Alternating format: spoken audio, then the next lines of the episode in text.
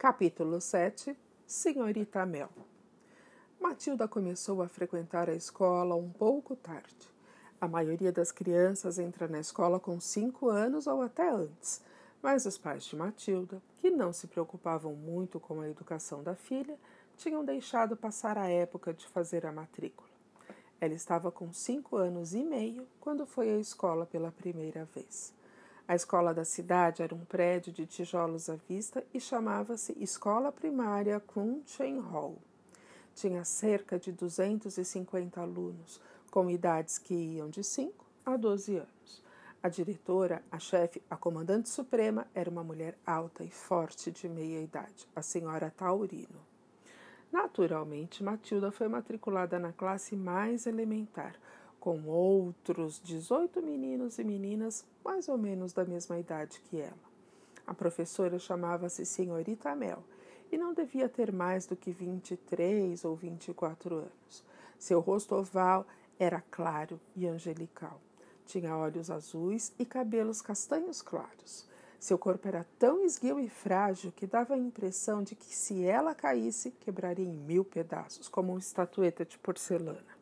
Jennifer Mel era uma pessoa suave e tranquila, que nunca levantava a voz e raramente sorria.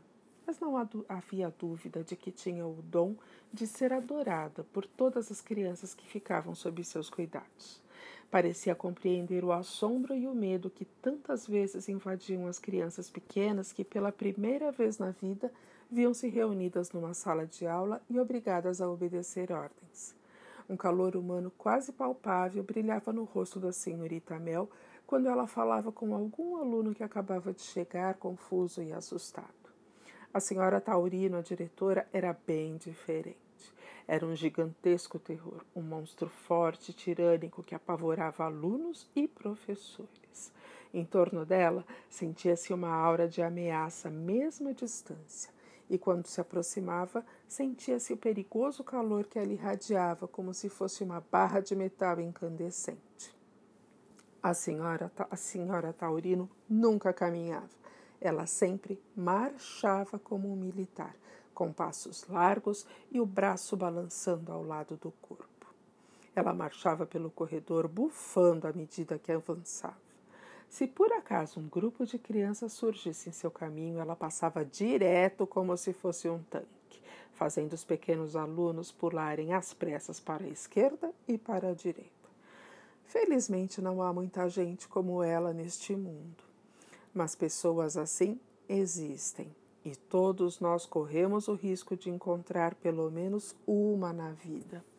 Se algum dia isso acontecer com você, Comporte-se como se estivesse diante de um rinoceronte enraivecido no meio da selva. Suba na árvore mais próxima e fique lá até que o perigo passe. É quase impossível descrever aquela mulher, com todos os detalhes de suas excentricidades e de sua aparência. Mas vou tentar fazer isso um pouco mais adiante. Vamos deixá-la de lado por enquanto e voltar a Matilda e a seu primeiro dia na classe da senhorita Amel.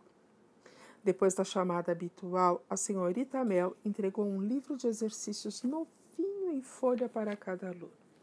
Espero que todos tenham trazido lápis, disse. Sim, senhorita Mel, disseram as crianças em uníssono. Ótimo! Bem, este é seu primeiro dia de aula. É o início de pelo menos 11 anos de estudos que todos vocês terão que percorrer e seis desses anos serão passados aqui, na Crunchen Hall. Como vocês sabem, a diretora é a senhora Taurino. Para o próprio bem de vocês, vou lhes contar algumas coisas sobre a senhora Taurino. Ela faz questão de uma disciplina rígida dentro da escola. Sigam o meu conselho.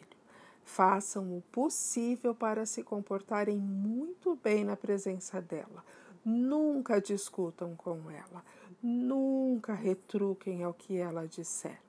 Sempre façam o que ela mandar. Se ela antipatizar com vocês, será capaz de liquidá-los como se fossem cenoura num triturador de legumes. Não é brincadeira, lavanda. Não há motivo para riso. Acho bom vocês não esquecerem que a senhorita Taurino trata com muita severidade quem sai da linha aqui nesta escola. Entenderam? Entendemos, senhorita Mel, responderam dezoito rosinhas ansiosas.